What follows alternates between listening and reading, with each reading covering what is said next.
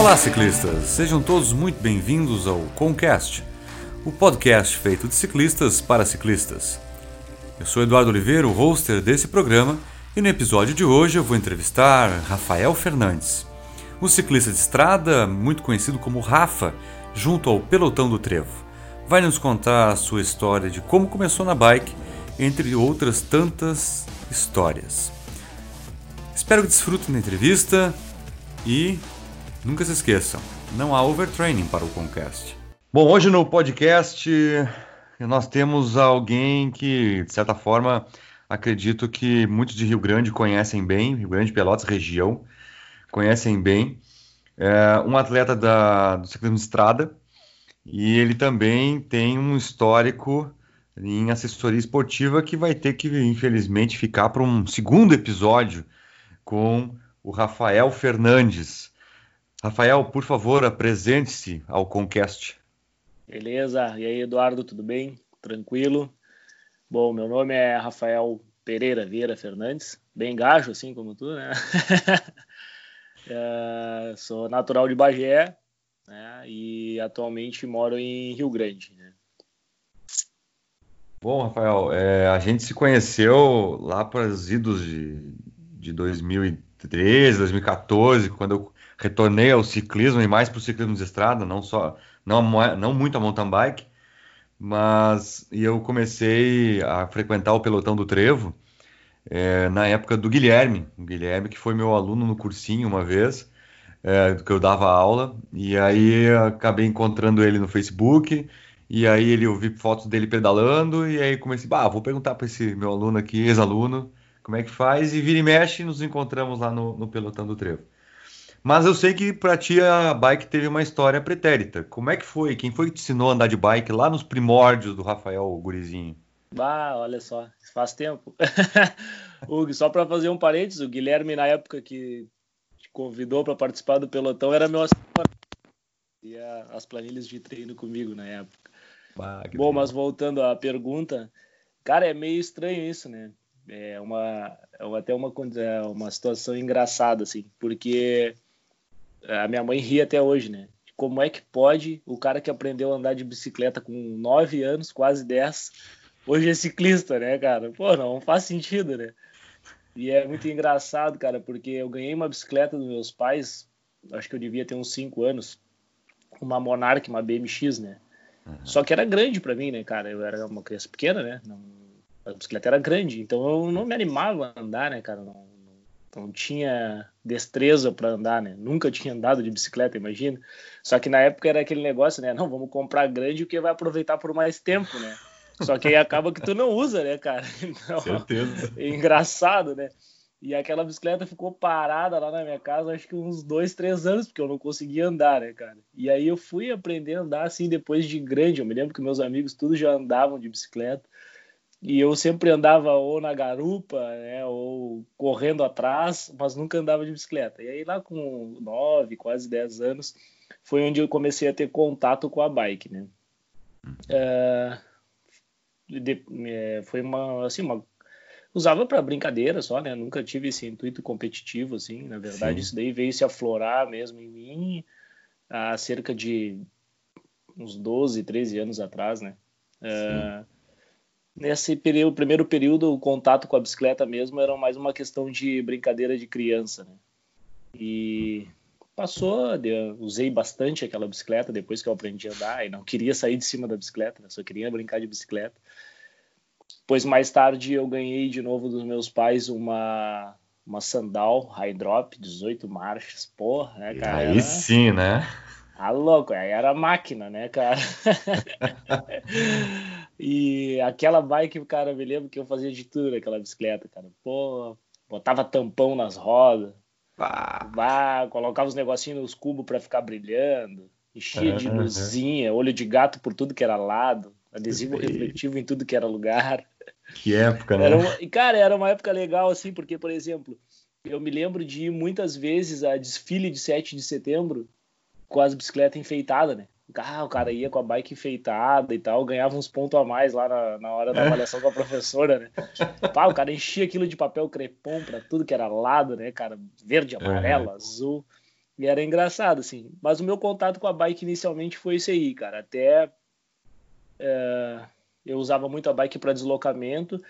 Eu, na minha adolescência, na, ali no, na minha adolescência, eu joguei futebol, gostava de jogar bola, né? E eu joguei em algum, joguei no Bagé, joguei no Guarani, joguei no time da Secretaria de Esporte e Turismo de Bagé, joguei Campeonato Gaúcho, Copa Dolores, ali no, no Alegrete, uhum. ali onde tu uhum. conhece bem, né? Já morei bem ali. Pois é. Então, Copa Santiago, todos esses, esses campeonatos que tinham de categorias de base na época, eu costumava frequentar. Então, a bike, na verdade, era mais o meu meio de deslocamento, né, meio de locomoção, vamos dizer assim, uh, ah, para os treinos. Então, era, usava basicamente para isso. E continuou sendo quando eu fui morar em Pelotas, em 2004, que aí eu fui fazer educação física na Escola Superior de Educação Física da UFPEL, né?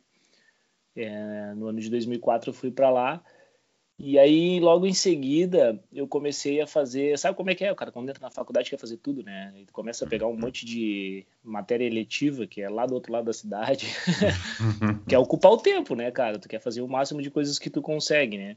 Comecei a pegar alguns estágios, assim, coisa para fazer. E aí me vi na necessidade de voltar a usar a bicicleta de novo como meio de transporte, né? Pô, Pelotas é uma cidade perfeita, assim, para deslocamento de bike, é. né? Cidade plana, é, todas as principais avenidas e ruas ali são asfaltadas, então, pô, show de bola, né? Aí eu me lembro que numa numa passada pela ali por perto da Coabipel ali, tinha uma oficininha de bicicleta, assim, que era uma oficina pequenininha, assim, de um senhor. E eu passei e vi, vi uma bike, vi o que, que eu tinha de grana e tal, né? Aí tinha uma Caloi Aspen, né? Daquela de uhum. quadro de aço, né? Laranja fluorescente. Sim. Só que a bike já era meio transformadinha, assim. O cara já tinha, o antigo dono já tinha posto uns pneus slick na bike, né? Já tinha, uhum. é, já tinha colocado uns barentes daqueles pareciam uma guampinha virada, assim, né? Que se usava Sim. bastante antes. Uhum. Eu digo, pá, cara, vou pegar essa bike aí, essa bike é legal. Aí comprei aquela bike no Brick ali, né? Pra usar como deslocamento. Cara, e aquela bike me acompanhou até uns anos atrás, assim. Até um tempo atrás eu ainda tinha um, esse quadro guardado.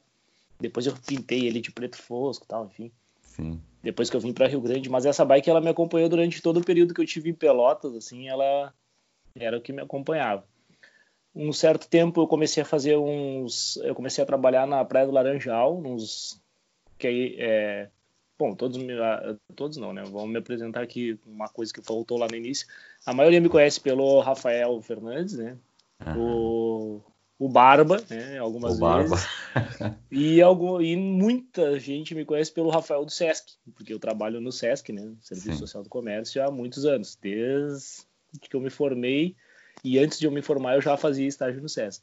Então a galera me conhece, ah, o Rafael do SESC, Rafael do SESC.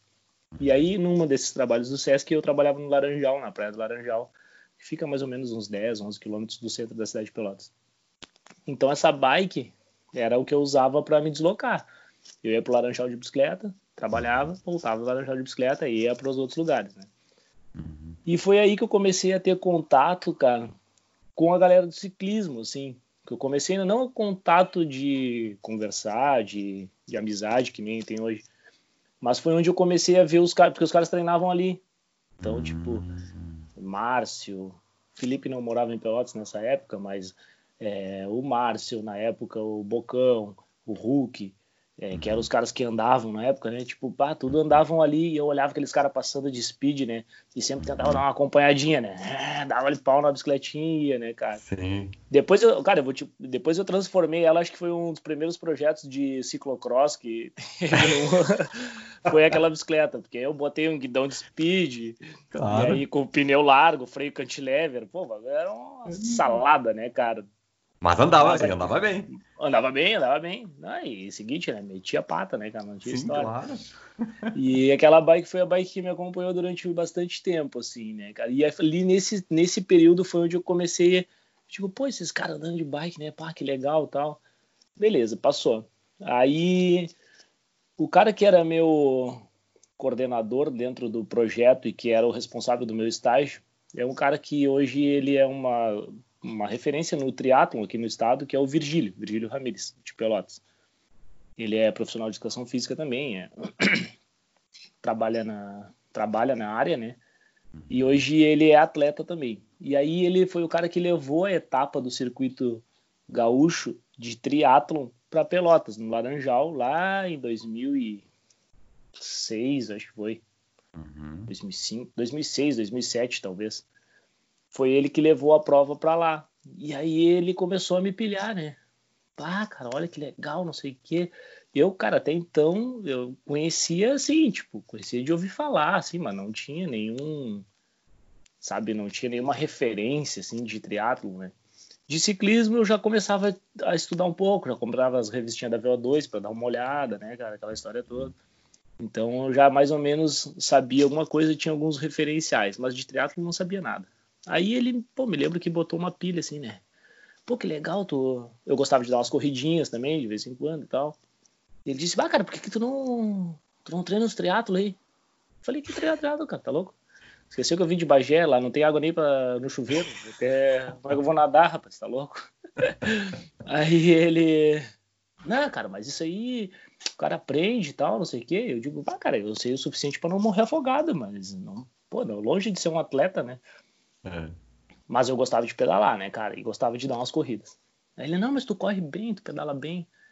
Eu digo, vai, cara, começou a me, me encher a cabeça com aquilo. Eu digo, tá, cara, vamos me matriculei num clube de natação, ali no, no, Diamantinos, que era bem pertinho do Sesc. Então eu ia nos meus intervalos, eu ia para lá e nadava, né? Ou uhum. tentava, pelo menos, né? Uhum. E fiquei, cara. Só que, claro, a minha bike era limitadíssima, né, cara? Era uhum. legal e tal, era toda transformadinha, mas era limitada, né? Uhum. E aí, eu me lembro que em 2007, quando eu tava me formando, né?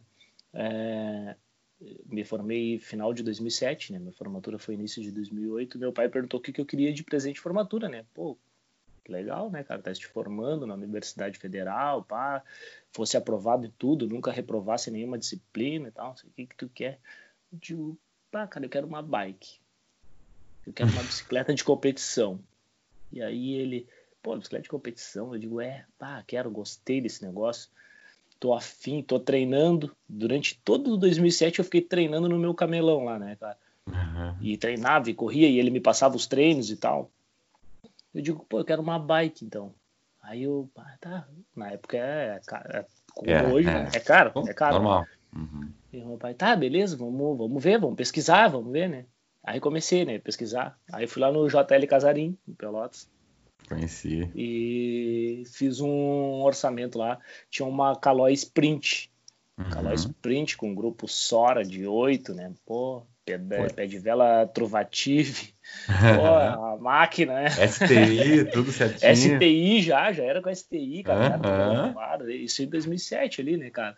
Eu digo, claro. pá, beleza, show de bola, né? Grupinho de oito velocidades, né? Baixou. Essa aqui. Bom. Na época ela custava 1.450 reais. Uhum. Aí falei pro meu pai, né? Isso lá em final de 2007. Falei para ele, a minha formatura era em fevereiro de 2008. Eu digo, ah, dá tempo vai se organizar, né? Sim, sim, claro. Aí ele, ele e a minha mãe se organizaram lá e me deram a bike de formatura, né, cara? Aí eu tinha já uma graninha guardada também, que eu tinha guardado dos meus estágios, dos meus trabalhos. Uhum. Comprei uma sapatilha, né? Comprei um pedal, porque até então eu andava é, pedaleira e tênis, né? Uhum. Aí, aí comprei essa, esse equipamento e tal, né? Comprei o um capacete, tudo direitinho. E o capacete eu já tinha de antes, na verdade. Na outra bicicleta eu já usava capacete já. Aí eu me achava uhum. o ciclista, né, cara? Ah, claro, certeza. já tinha bermudinha, já. Ah, Sim. É, normal, né, cara? Então. E aí tá, beleza. Aí o pai me deu essa bike e tal. E aí eu fui pra, depois de um ano treinando, cara, só treinando, porque eu só treinava. Durante um ano eu só treinei. Eu pedalava, corria, nadava quase todos os dias. Eu fui para uma competição. Aí o Virgílio botou uma pilha, eu fui para uma competição que era um duatlon na cidade de Charqueadas. Cara, uma indiada. Pensa numa indiada, assim. Tá, pega a bike, desmonta, bota no uhum. ônibus, vai até Porto Alegre, de Porto Alegre. Ah. Fiquei em Porto Alegre um dia, tudo de ônibus, né?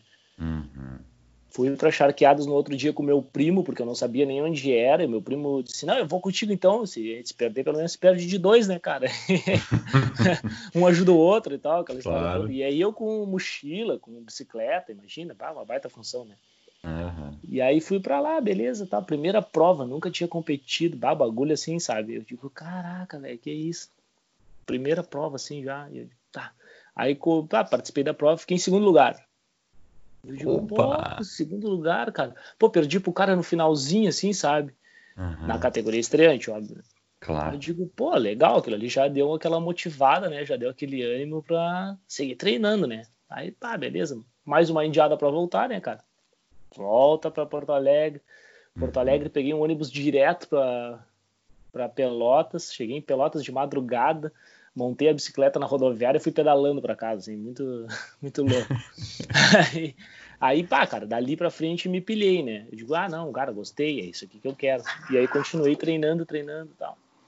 E aí treinava direto. Aí comecei a ir nessas provas, uh, principalmente nas provas de duatlon da Federação Gaúcha, né?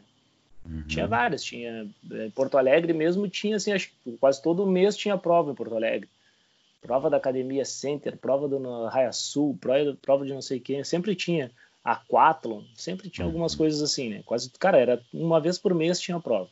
E aí eu continuei nesses treinos e tal. E depois lá em, em setembro do mesmo setembro do mesmo ano, eu sofri um acidente. Aí eu sofri um acidente que aí desmanchou minha bicicleta perdi minha bicicleta, né, cara? Bah, aí foi uma tristeza, assim, né? Mas a história basicamente começou aí, né? Aí foi aí que ficou mais sério. Foi é, aí, mais aí sério. depois de dois, depois desse acidente aí, na verdade, é que aí eu comecei a entrar mesmo para a questão do ciclismo, assim. Uhum. Até então eu tinha treinado, participado de algumas provas e tinha visto que era por mais ou menos por aquele caminho ali que eu queria seguir. Assim. Futebol, então, acabou pra ti. Cara, futebol acabou pra mim ali. Na verdade, futebol acabou pra mim, cara, assim, em 2004, 2003, né? Uhum. Que eu jogava, jogava bola e tal, e aí a gente... Eu nunca fui um excepcional jogador, mas era aquele cara básico que todo time precisava ter, segundo os meus colegas de time, entendeu? Ah, o cara que de vez em quando dá uma chegadinha, né? De vez em quando uhum. faz alguma coisa que preste, mas é o cão de guarda, tá sempre ali. Sim. E, foi engraçado, assim. É... Mas sempre, eu sempre consegui jogar, assim, sempre, todos os times que eu participava, eu sempre. Porque, cara, é... eu sempre gostei desse negócio da competição, eu sou um cara muito competitivo, desde pequeno, assim, eu sempre fui envolvido com esporte, na verdade, né? É, nunca fui profissional de nada, de, de relação à atividade esportiva, assim, mas eu sempre fui muito competitivo, cara. Bah, eu me lembro que eu não gostava de perder interséries no colégio. Eu perdi interséries e eu ficava bravo, né, velho? Bah, queria zoeira já. Não uhum. aceitava, sabe? E participava das competições. Ah, tinha competição de atletismo, que a escola ia participar. Porque, assim, há uns anos atrás, era muito comum, né, cara? Tu ter esses tipos de jogos, né? Jogos municipais, é, jogos interescolares, jogos interséries dentro da mesma escola, as, as turmas jogavam entre si uhum. e diversas modalidades, não só futebol, é futebol, vôlei, basquete, handball, é, atletismo, tinha de tudo, né, cara? Tudo. Então, agradeço muito aos meus professores de educação física que sempre me incentivaram muito nisso, né? É, eu também. tipo, sempre tinha muito, assim, muito exercício, muita atividade. E isso, cara, isso eu sempre fui muito competitivo, isso para mim aflorou assim, né? Então, Sim. na verdade, a minha história com o futebol acabou ali em 2003, quando a minha mãe me disse assim: "Cara, 2003, tu tá no terceiro ano do médio, e aí, o que, que tu vai fazer? Tu vai seguir insistindo nesse tal de futebol aí?" ou tu vai estudar, tu precisa fazer alguma coisa, tu precisa tomar um rumo, porque até então eu tava, eu ia para a escola de manhã, né, pro, pro colégio de manhã, saía e ia pro treino de tarde passava a tarde no treino. Uh, e aí depois, todos os dias era isso, né? Ela disse, cara, tu precisa dar um jeito, assim, tipo, tem alguma possibilidade de tu engrenar no futebol ou a gente precisa tomar um rumo diferente, né? Mas eu sempre tive certo para mim que eu queria fazer educação física, que era o curso que eu queria seguir, era educação física, assim.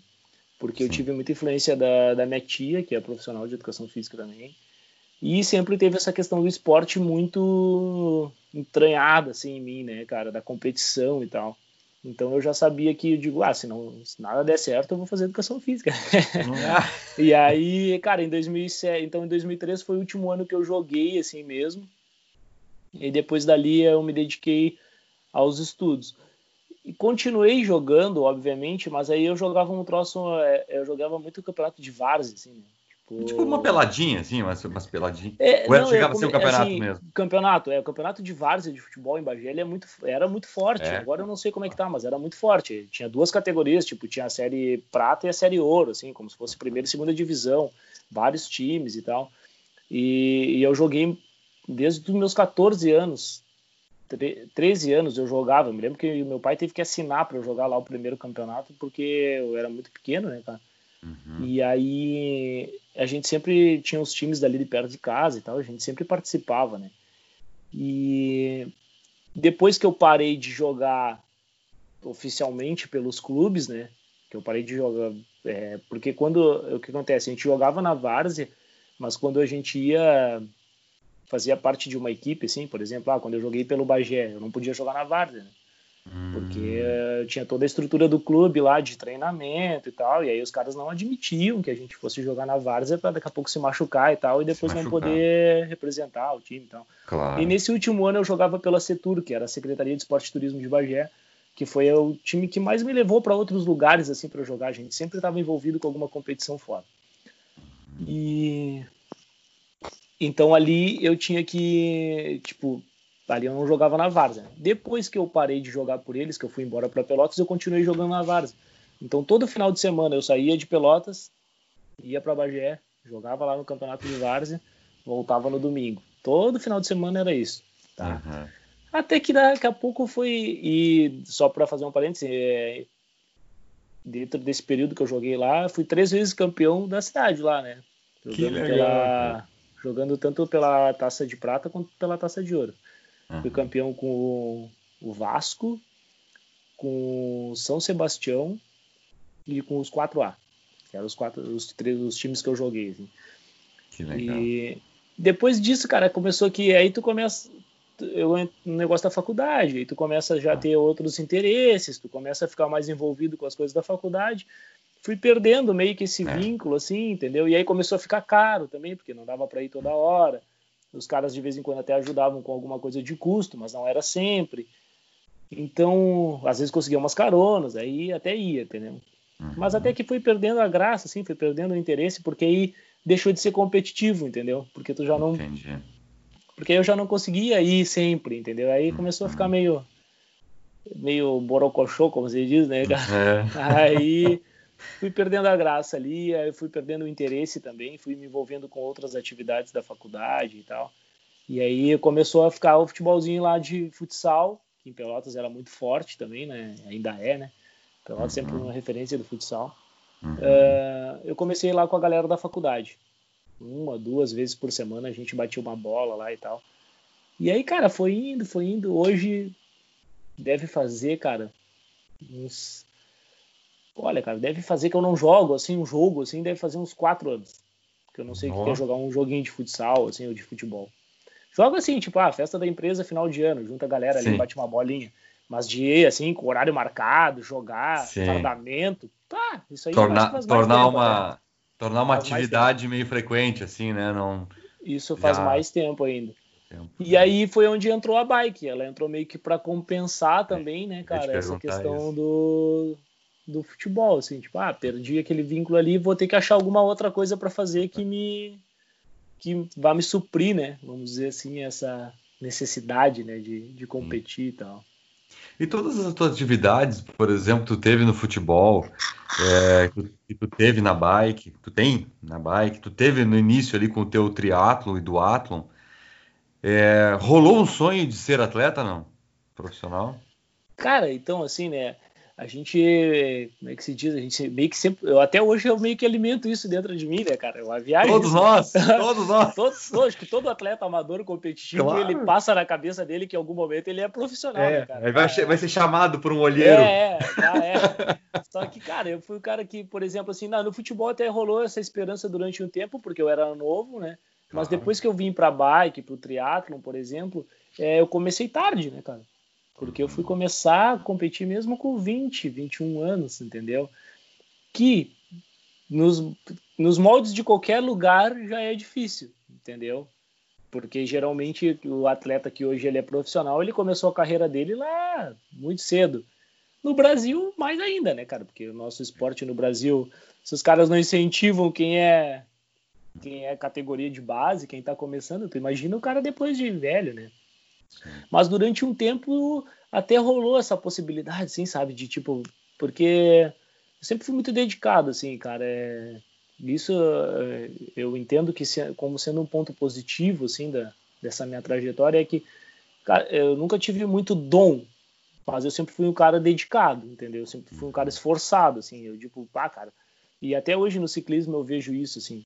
Eu vejo, tem caras que, pô, o cara fica quatro meses sem andar na bicicleta, sobe na bike, em um mês o cara tá voando, entendeu? Uhum. E às vezes tu, pra andar no mesmo nível do cara, tu tem que. Cara, eu não paro de treinar nunca, treino sempre, entendeu? É. Eu, nunca, eu nunca fiquei mais que 30 dias sem treinar, entendeu? E assim, geralmente os 30 dias que eu fiquei foi por causa de algum acidente, alguma coisa do tipo. Nunca foi por, ah, ah, vou tirar umas férias, não, sabe? Sempre foi um tempo, assim, meio obrigatório, vamos dizer. E é meio louco isso, né? Então, tu fica muito nessa. Tu, tu, alimenta isso. Acho que qualquer atleta amador ele alimenta isso dentro de si. Acho que até como uma forma de se motivar, seguir e tal. É. Mas a gente sabe que é, hoje existem outras possibilidades hoje, né? Tipo, eu não tenho é, esse anseio de ser profissional, até porque eu não tenho mais nem idade para isso. Mas hoje em dia, por exemplo, as, as competições master, elas crescem muito, né? principalmente no Brasil. Né? Tem um crescimento muito significativo. E isso é legal, porque isso, para o cara que é já um atleta mais velho, acaba se tornando também né, o, o, o jeito de tu te achar meio profissional ali, né? Claro. Anda é. numa prova com 100 caras e tal, 200 caras, então tu te sente no Pro Tour regional. Com certeza, cara. É, é o que eu sempre digo para todo mundo aqui, os meus, os meus parceiros de, de bike a gente, quando sai para pedalar, a gente sai para se divertir, claro, manter forma. É, mas quem é da, da parte competitiva, e assim como tu também, eu tenho meu lado competitivo, é, a gente a gente sente necessidade de ter uma, um desafio, um né? desafio. Porque a competição ele é um desafio, né? Claro. É, Para alguns é um desafio pessoal, é um desafio de ele tentar se superar a cada momento. É um desafio frente a, aos demais. Cada um vai encarar a competição, né? Vai encarar esse, esse momento de alguma maneira. É, e esses grupos das Master, ultimamente, eu tenho observado, é, até me corri se eu estiver errado, ele tem trazido à tona é, muitos daqueles atletas que são da minha idade, por exemplo, da tua idade, tu é recém entrou na Master A, né? É, agora, é, caras que estão na final da Master A, na minha Master B, eu que tenho 42 anos, é, pessoas que estavam lá nos anos 90 e que, de certa forma, tinham uma vontade, mas não tinham um total incentivo para participar. E hoje tem mais provas e essa, e essa turma toda vem e entra. Sim. Entra de cabeça, né? É, e, e, aí surgem, aí que eu quero chegar no ponto que é, a gente sempre agradece muito, principalmente aqueles que de alguma maneira lançam uma ideia. Vamos fazer uma equipe, né? Vamos juntar uma galera que vamos fazer uma equipe, é, seja por loja de bicicleta, seja por grupo do bairro, seja amigo do Rafael, seja, entendeu? Equipe. Equipe, tu ganha uma bandeira, tu ganha um propósito, né? Sim. E para ti, qual foi a tua primeira bandeira, teu primeiro, tua primeira equipe? Sim. Cara, então, assim, voltando um pouquinho no que tu falou da questão dos masters, ah, assim, né? Uhum. A gente vê, não, a gente vê assim, não, só para complementar claro, a informação claro. ali que tu falou, a gente, o que que acontece? Até pela questão do incentivo, né, do esporte que ele é pouco difundido hoje no Brasil, tem pouco incentivo, né, da, em geral é, o que que acontece? Ou o cara ele é muito bom desde cedo, né? E aí ele é, até estava falando isso com o Márcio esses tempos, que é o cara lá da equipe que eu corro hoje, né? a gente estava falando sobre sobre esses assuntos assim e tal, né? De que ele voltou a correr master esse ano e tal. Ele disse, cara, o problema é que assim, é que quando tu tá no auge, tu não tem incentivo. Entendeu? Então tu não consegue participar de tudo. E aí tu volta para a competição quando tu já tá com a tua vida mais estabilizada, entendeu? Então, tipo, tu, pô, já tem daqui a pouco um emprego, já tem uma condição financeira um pouco mais é, tranquila, que te permite usufruir um pouco mais, assim, do teu lazer, dos teus hobbies e tal, e aí tu volta. E aí as competições Master, elas têm crescido muito por isso, né? Que é o que é tu falou.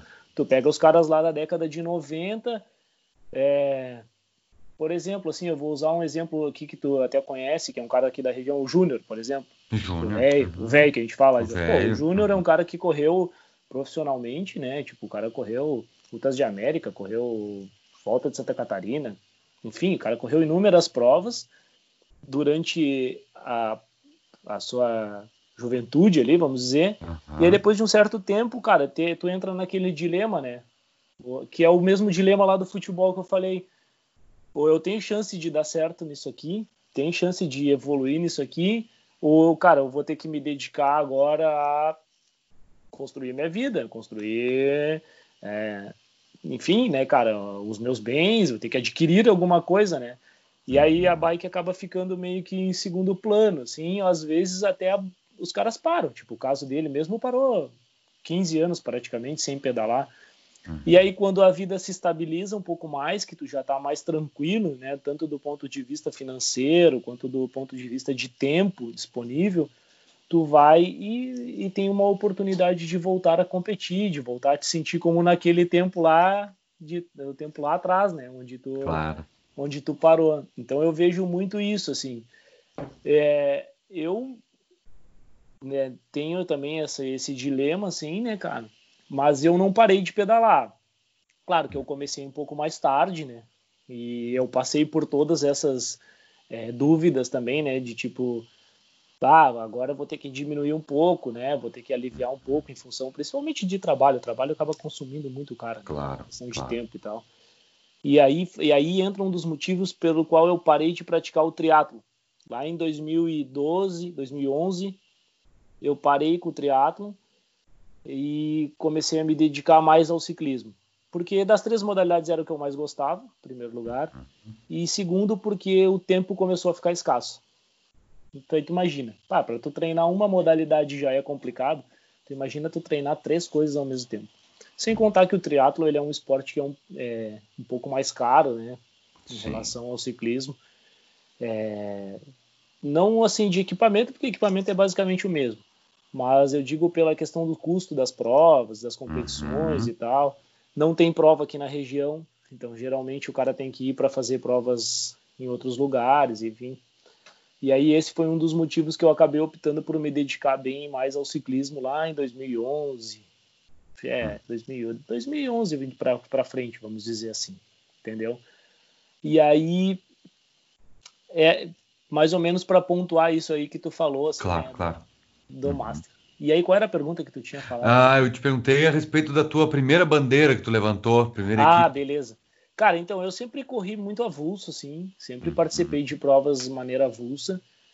As primeiras provas que eu participei sempre foram avulso, até que eu vim para Rio Grande em 2009, vim trabalhar aqui, e aí eu conheci, na verdade conheci não, mas comecei a ter mais contato com uma galera que eu já conhecia, que era o Rafael Alimena uhum. e o Oséia.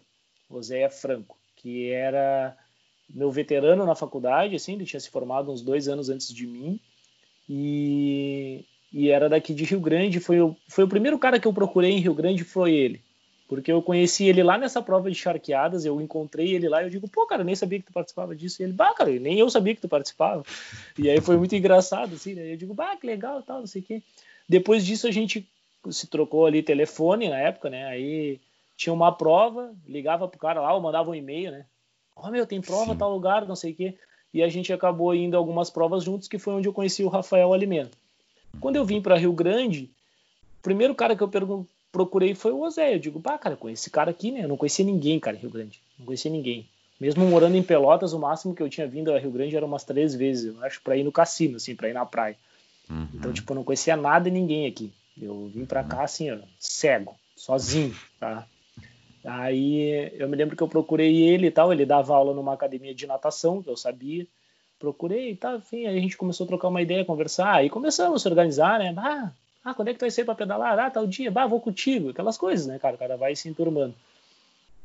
Que foi na época que surgiu, daqui da cidade, a equipe HAL, que uhum. era o Rafael, o Alexandre, que é o Forma, e o Oséia. E aí ficou o HAL, né?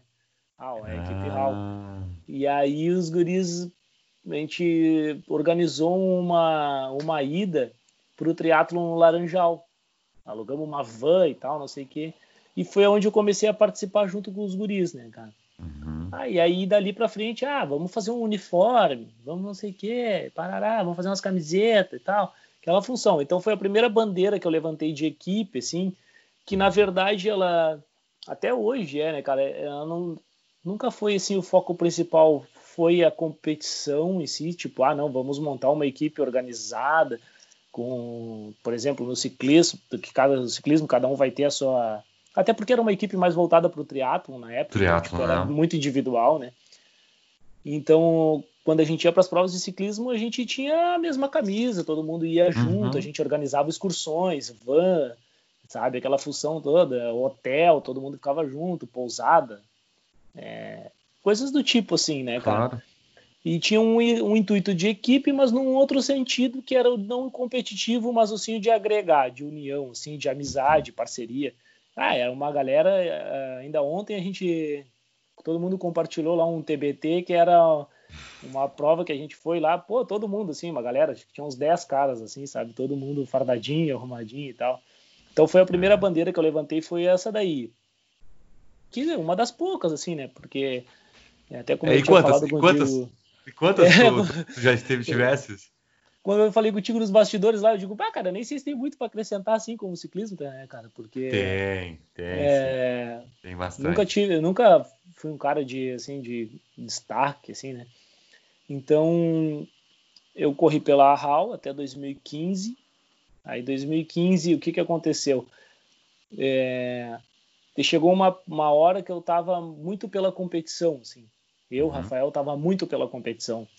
E não era o intuito da equipe, entendeu? Uhum. E aí é aquele negócio do tipo, cara, então eu vou eu vou, vou tentar ir para um outro lado uhum. que me traga mais essa questão da competição, assim. Eu quero participar de uma equipe de ciclismo, eu dizia assim, tipo, eu quero, ah, sabe, tipo, eu quero participar do ciclismo, assim porque e aí acaba que na equipe era só eu, eu corria na elite, por exemplo, o resto dos guris corriam em outras categorias, então eu sempre corria sozinho e tal.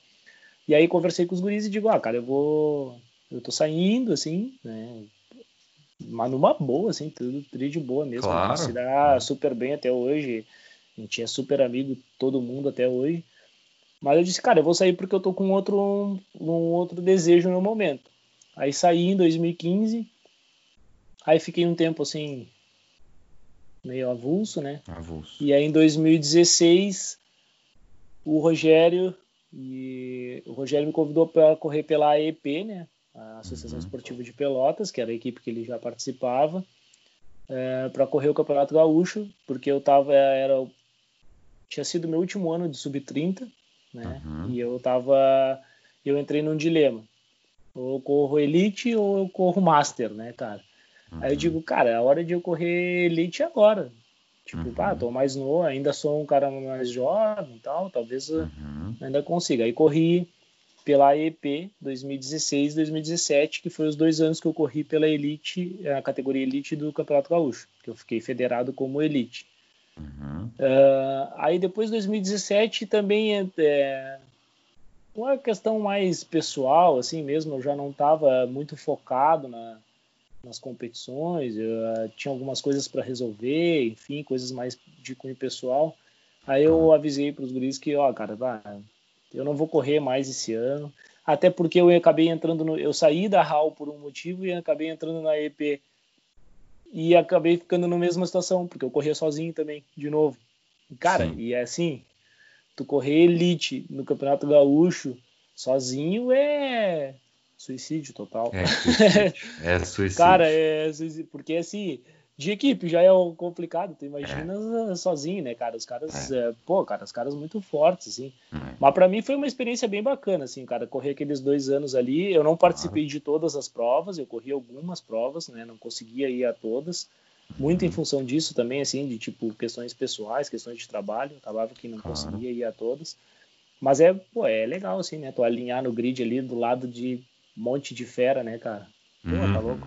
É, eu me lembro a primeira prova que eu corri na Elite foi a volta de Rio Grande aqui, uhum. que foi aquela prova que até hoje muitos consideram como a melhor prova da, da federação dos últimos anos, porque foi uma prova de três etapas em dois dias, né? A gente teve uhum. contra-relógio, circuito, eu participei uma prova dessa de prova. estrada. Top, top. Uma prova de estrada full, assim, muito legal. 126 km de estrada, pelotão gigante, estrutura muito bem organizada. Uhum. E, pô, tô alinhado do lado de na época, Carazinho, campeão brasileiro. Uhum. Né? Vanderlei Melchior, que aí corre lá no, no, Uruguai, lá, atleta de ponta. Uhum. Fossati, uhum. Márcio Lopes, Finkler, o Leonardo, Leonardo. Que agora tá que agora tá na tipo foi, teve experiência internacional e voltou para o Brasil. Uh, Rosinha, né, o Rafael Safadi. Pô, uhum. cara, então tipo Betão, pô, só lenda, né? só fera. É, é. E aí, o Jonathan, daqui de Rio Grande. Sim, então, outra fera, né? Sim, e aí. Pô, cara, o, Márcio Lopes também tava, né? Então, tipo, pô, muita gente, assim, né, cara? Muito, muitos caras bons, assim, né? Então, muito, foi muito legal, assim, a experiência foi bacana, né, cara? Depois disso, eu participei de algumas outras provas. É, sem grande expressão assim de resultado, né? Algumas nem terminei porque a maioria era prova de circuito naquele ano, então tipo é, uhum. é, tomava a volta, tava fora, né, cara? Aí eu aguentava ali 45 minutos, uma hora e ligava a seta, ia pro chuveiro mais cedo. Mas cara, foi uma experiência legal, foi uma experiência bacana. Aí, é. cara, corri esses dois anos, 2016, 2017. Depois dos 18, 19, eu fiquei avulso mesmo, assim, porque aí eu comecei a, tipo, pensar, né, cara, bah, cara, se é para correr sozinho e tal, então, cara, eu vou correr pela minha marca, que é a marca da minha assessoria que eu tenho, né, que uhum. eu trabalho desde 2012 com assessoria esportiva para ciclista, Sim. corredores e triatletas. E eu digo, cara, então se é para correr sozinho, então eu vou correr por mim, né, cara? E aí vou usar a minha marca como como sendo Rafael Fernandes equipe. assessoria esportiva. É, esportiva. E assim, claro. E assim, e representando a cidade de Rio Grande, né, que era o, uhum. a, a, bandeira que eu levantava, vamos dizer assim. Sim. E assim eu fiquei, cara, até o final do ano passado, né, no finalzinho uhum. de, ali dezembro do ano passado, quando o Márcio, Márcio uhum. Lopes, que corria na Elite até ano passado, de, uh, decidiu criar uma equipe de Master uhum. lá da Switch, Switch Bike Team, que é uhum. representando a loja que ele tem lá em Pelotas, que é a Switch Bike Shop. Claro. Aí ele ele já tinha conversado comigo há um tempo atrás e tal, que o Márcio está com 40 anos, 41, acho. 40, 41. E uhum. é um cara que já tinha corrido muita coisa como elite, né, cara? Correu Rutas de América, correu Volta do Paraná, Volta de Santa Catarina, Volta do Rio Grande do Sul, Volta de Guarulhos, várias uhum. provas assim de renome, né? E aí disse que estava complicado de manter a rotina de seguir correndo elite, né? ainda mais agora que ele tinha aberto o negócio e tal, então ele queria correr master esse ano. E aí ele queria montar uma equipe aqui da região com caras que tivessem a idade de master A para fazer um time forte para disputar o Campeonato Gaúcho. Aí me perguntou se eu topava. Eu digo, pá, cara, acertamos as condições ali de tipo os termos do contrato, né? Sim, claro. É, não, mas acertamos ali, é, acertar o passe, né, cara? Não, acertamos as condições ali de tipo, ah, como é que funcionaria, como é que seria, claro. né, cara? E desde, desde o início ficou ficou bem definido assim que ele era o capitão do time, né, cara? Que é um cara que tem uma chegada assim absurda, né? Bate o martelo na chegada, é incrível. É sprinter, né? Ele é um sprinter. O cara é puro, né? O cara é sprinter puro, assim, não tem. Né? Uhum. Tem uma condição de chegada muito boa, muito favorável. E ele queria montar um time com ciclistas que contemplassem aquilo ali, né? Que é, para ele tentar Então, é, ganhar algumas etapas, enfim e tal, mas principalmente para tentar promover o ciclismo aqui da região. Basicamente claro. o negócio era esse. E aí foi aonde também me tentou assim a questão de participar. Primeiro, porque ia realmente participar de uma equipe de ciclismo, né? Tipo, pô, uma Isso equipe onde a gente muito, né? Pô, cara, tu tem um, tu é. tem uma missão dentro da prova, é. entendeu? Tu tem ah, é show, isso é muito bom. Tu tem um comprometimento com os outros, tu tem um companheirismo e tu tem uma função, né, cara? É, que não é só sobreviver, né? Quando tu uhum. corre sozinho, a função é sobreviver e dependendo tentar fazer alguma coisa, né, cara? Tentar arriscar. Eu sempre fui um cara assim, tipo, ah, eu sou aquele cara que, ah, cara, se é para cair, se é para morrer, vamos morrer, né, cara? Vamos lá, vamos uhum. dar até cair pro lado, não tem história.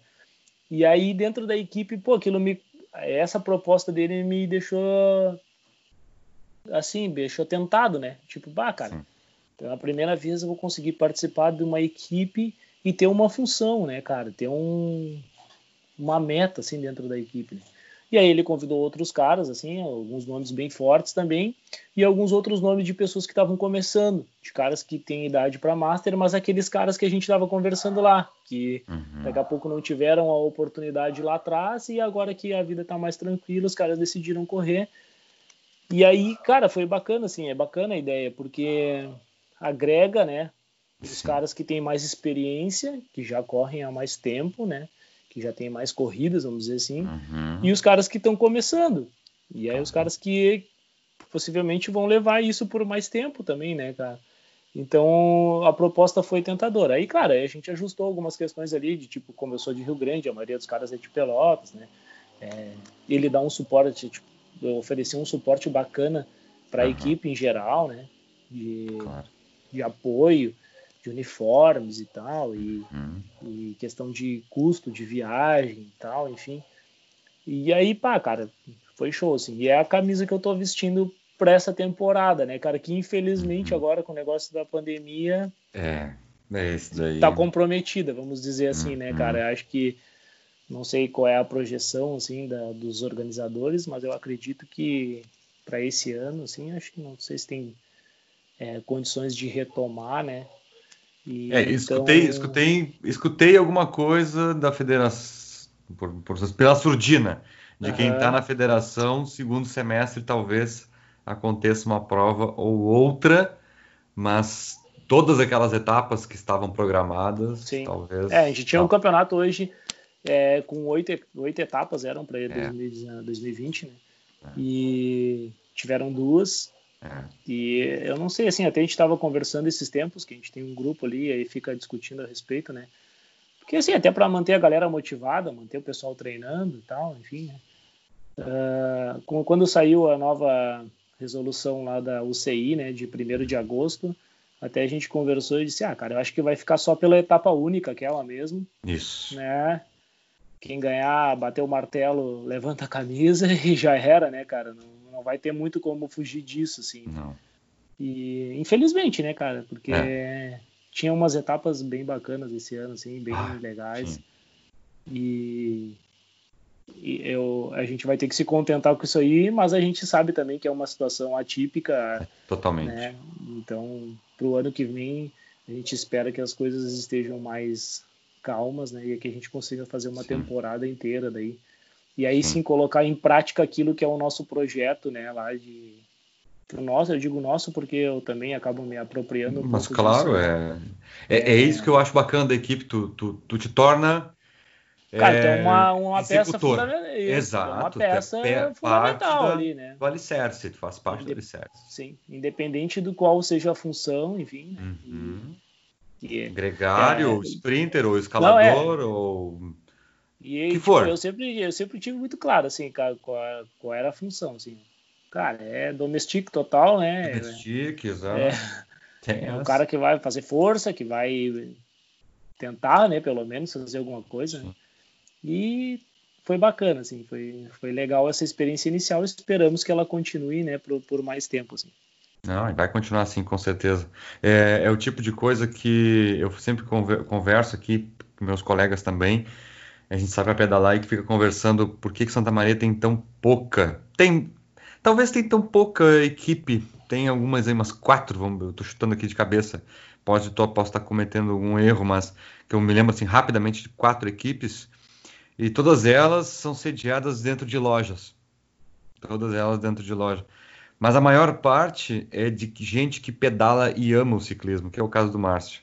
O Márcio é o cara que pedala, é apaixonado por ciclismo e, e abraça a causa, né? Sim. É, e começou a falar em provas, a gente começou a falar do calendário, né?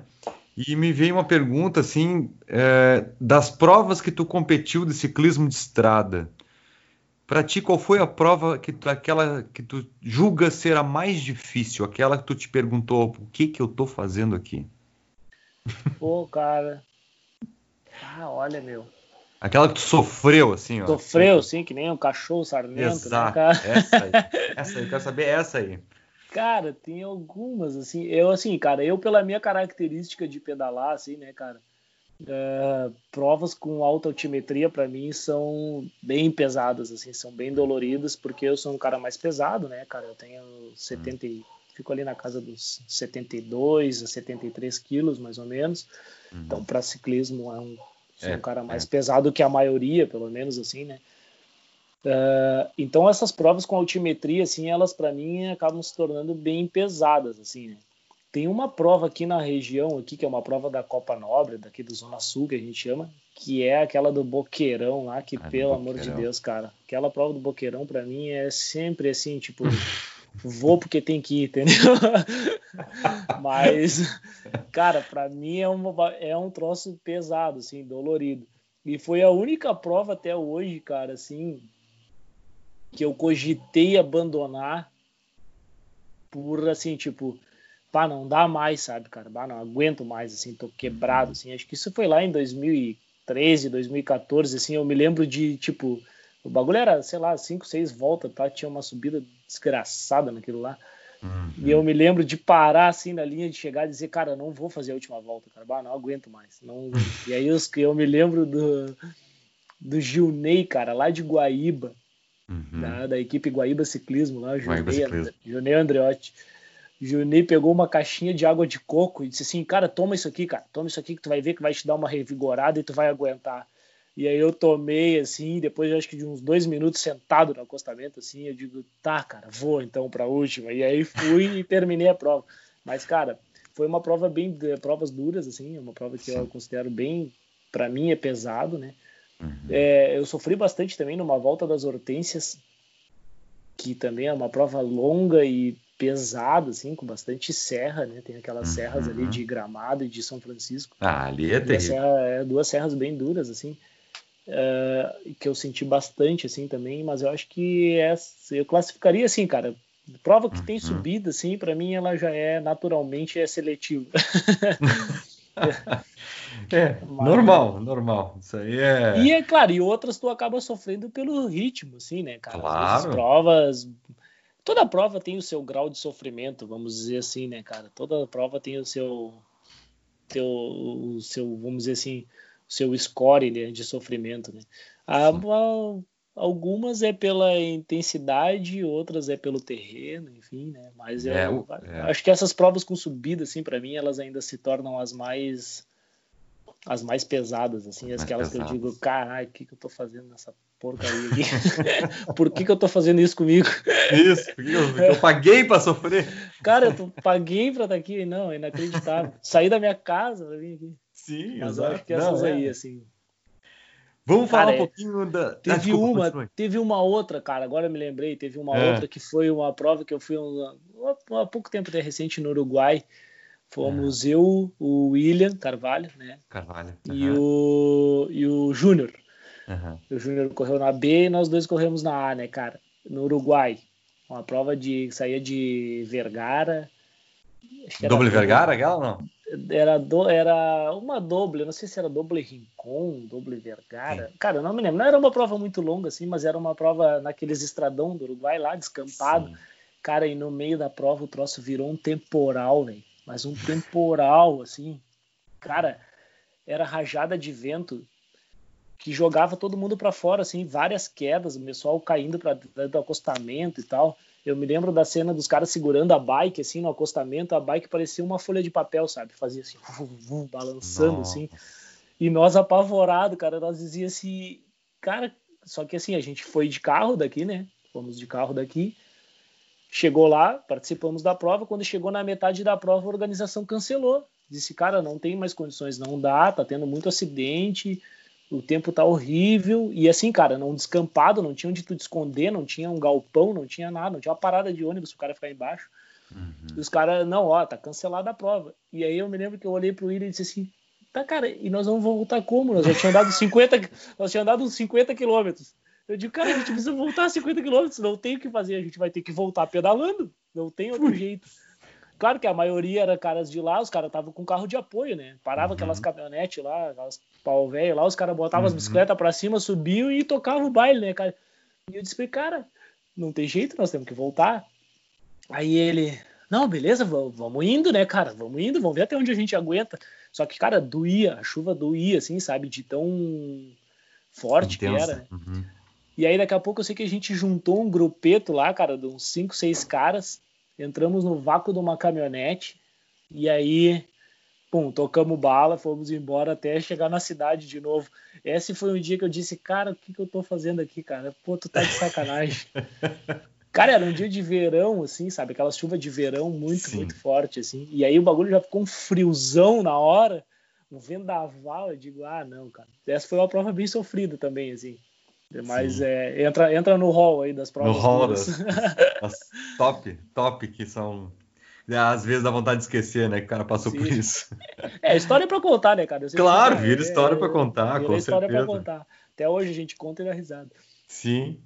Uh, me diz uma coisa, cara. Eu sempre pergunto porque bike é um troço que faz parte da vida do ciclista e principalmente bike de competição, que a pessoa é, adquiri a primeira, como tu me falou ali, contou para nós a tua bike Sprint, me corrige. Isso aí. A Sprint. E foi a tua primeira que sofreu um acidente e tal. Da, da, tua, da tua Caloi Sprint até hoje, confessa, quantas já tivesse? Ah, cara. não foram, não, não, até que não foram muitas, assim, né, cara? Sim, sim. É, como eu digo, assim, é, geralmente o cara tá sempre correndo atrás da máquina, né? Tá sempre na correria. Então eu sempre fui, eu nunca tive muito acúmulo de bicicleta. Eu sempre fui aquele uhum. cara que vendia uma para comprar outra, né? Sempre normal, o que é normal. Outra, é isso aí. Uhum. Então eu nunca tive assim coleção de bicicleta, né? Mas depois daquela sprint, eu montei uma Vicine Rubé, né? uhum. né? Depois da Vicine eu troquei ela por uma uma Scott, uma Speedster de alumínio uhum. também ainda.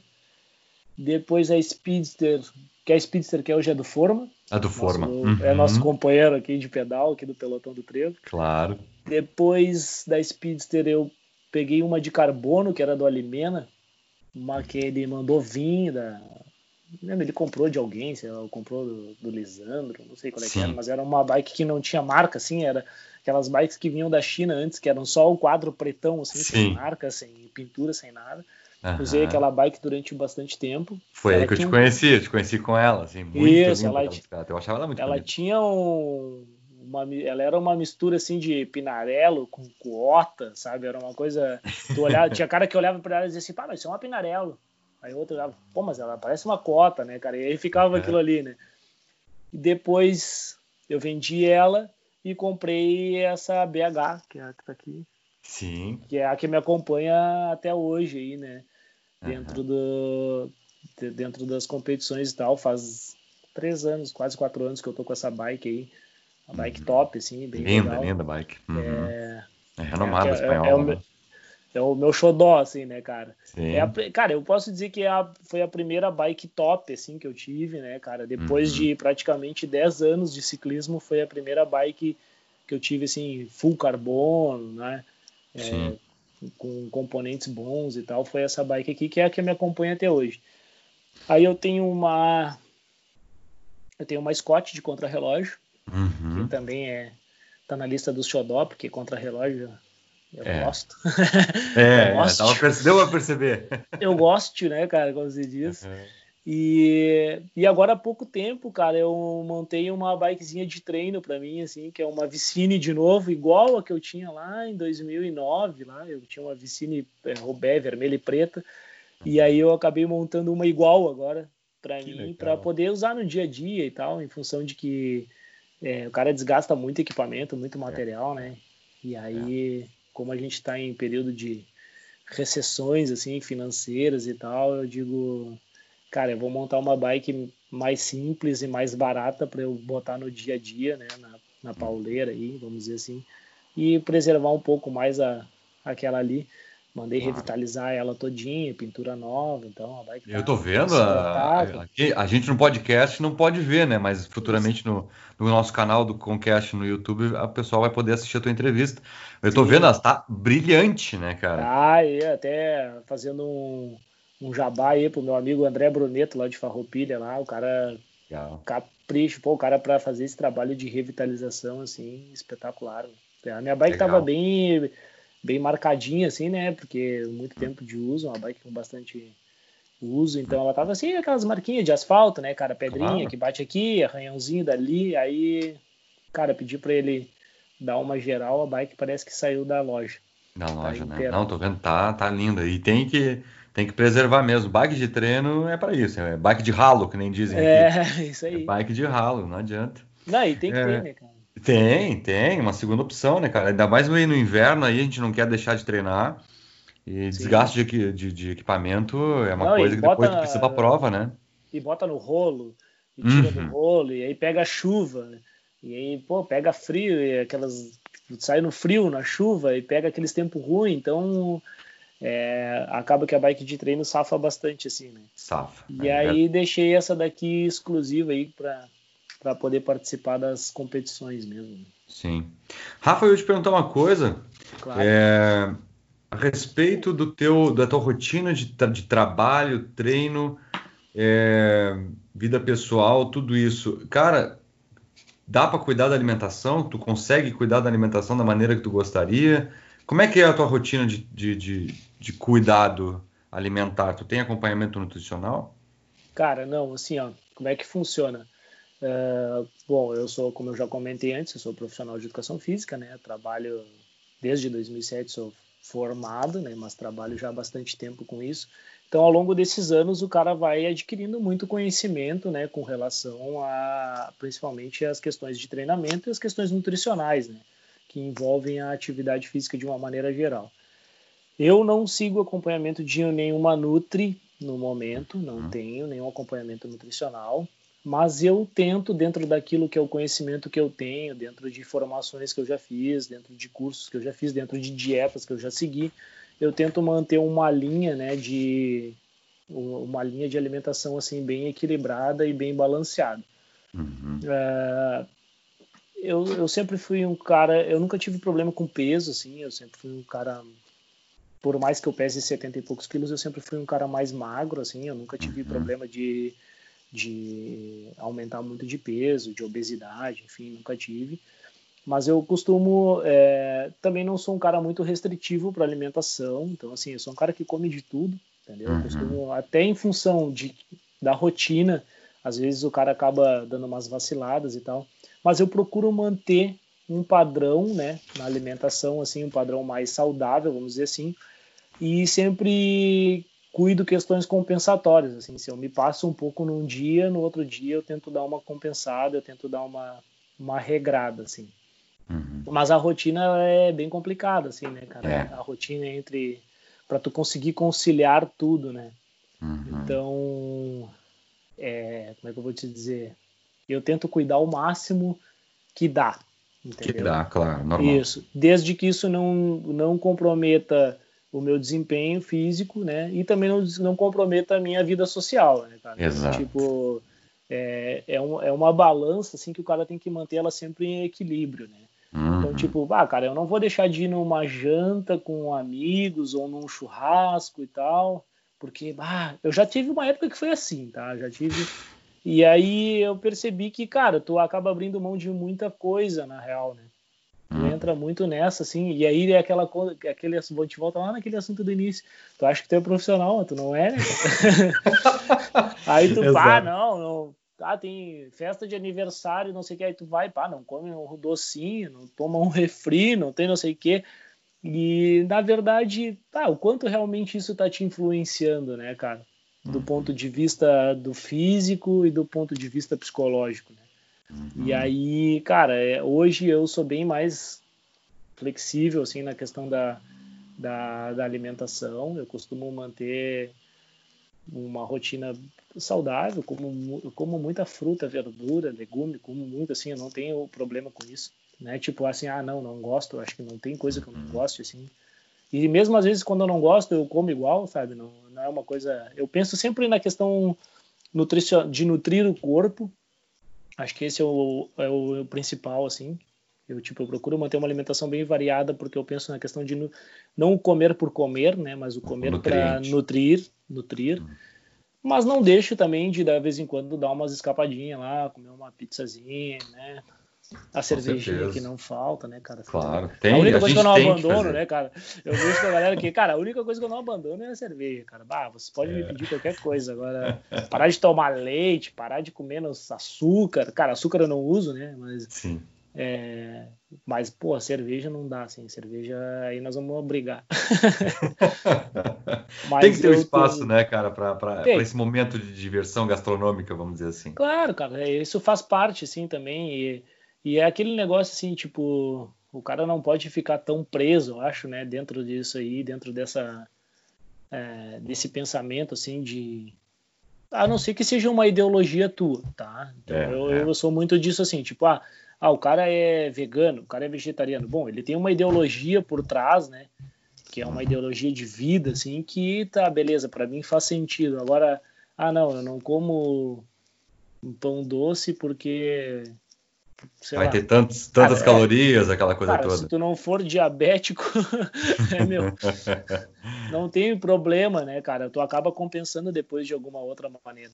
É, eu converso muito isso lá na academia onde eu trabalho, né? Que, né, com uhum. os meus colegas e, e, com os estagiários também, a gente conversa bastante sobre isso, assim, que, cara, é, eu faço a conta do, do déficit calórico diário, né? Do, do consumo calórico diário e vou tentando compensar isso da melhor maneira possível. Né? Então, Sim. sempre tentando nutrir da melhor maneira, mas nada muito específico, assim. Com relação Sim. à alimentação, é isso aí. Uhum. Cara, eu vou te perguntar um negócio a respeito da gente. Vamos falar um pouquinho sobre a, a parte é, de competições em geral, assim, a parte esportiva. Com tudo que tu tens assim já de bagagem como profissional da, do esporte que tu és, é, as, tuas, as tuas competições que tu participaste. Como é que tu vê o ciclismo hoje, uh, não só no Rio Grande do Sul, mas no Brasil? Como é que tu enxergas isso, é, de essa, essa parte de, de apoio, desde o apoio até a participação das federações, da Confederação Brasileira? Eu sei que tem muito pano para manga, dava para fazer um podcast só sobre isso, como eu falei com o Rogério na, no podcast dele ele sabe, ele, a gente nem tocou nesse assunto no podcast dele, que tem, também, né? Ele estava conversando, tem 40 anos de ciclismo, ele já passou por muita coisa, mas é, a tua visão, eu, eu, a, eu e todo mundo que está ouvindo o podcast gostaria de ter. Eu pergunto para todos: como é que tu enxerga o ciclismo no Brasil hoje? Cara, então, né? O ciclismo no Brasil hoje é um esporte. É por mais que a gente esteja vendo que a bicicleta ela é um, hoje um, um, vamos dizer assim um, um, meio mais acessível né? A gente vê muita gente andando de bicicleta hoje né? Usando a bicicleta para inúmeras finalidades né? Uhum. e eu acho que isso vai muito ainda de uma questão de conscientização assim né? De cultura né? É, uhum. cara a gente nunca vai ser Europa obviamente entendeu? Mas eu acho que a gente tem muito ainda para crescer com relação a essa questão do uso da bicicleta e a minha esperança é que com essa utilização melhore-se também a questão dos incentivos para aqueles que competem na bicicleta. Né?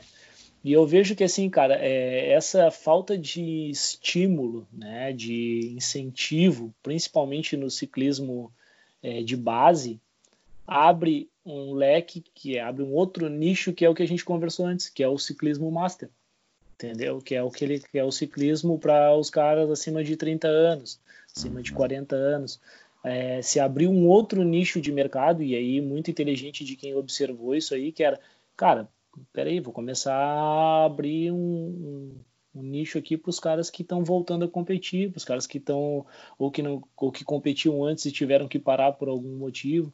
Então eu vejo o ciclismo brasileiro caminhando muito nesse sentido. Não sei, não, não sei se mundialmente, mas no Brasil eu vejo muito isso. Tanto é que as competições master hoje elas são muito maiores, muito mais bem organizadas do que as competições profissionais, por exemplo. Profissionais, é verdade. Cara, é incrível assim, mas tu pega um país do tamanho do Brasil, né, cara, com a dimensão que tem o Brasil, tu contar nos dedos de uma mão quantas equipes profissionais tu tem no Brasil, eu te digo, eu te digo.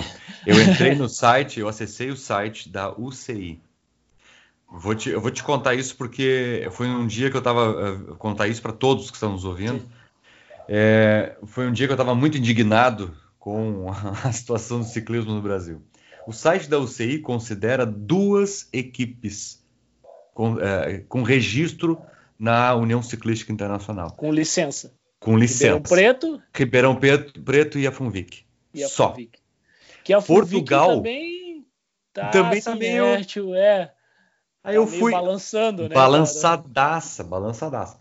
Questões de patrocínio e tudo mais, e aí vai, né? Muitas restrições Sim. de, de antidoping, vamos falar bem grandes é sanções ali com né? relação ao doping, né? Exato. Bloquearam eles na participação em, em- na volta, a última volta à Espanha, se eu não me engano, que foi convidada, mas aí depois retiraram Sim. fora. Enfim.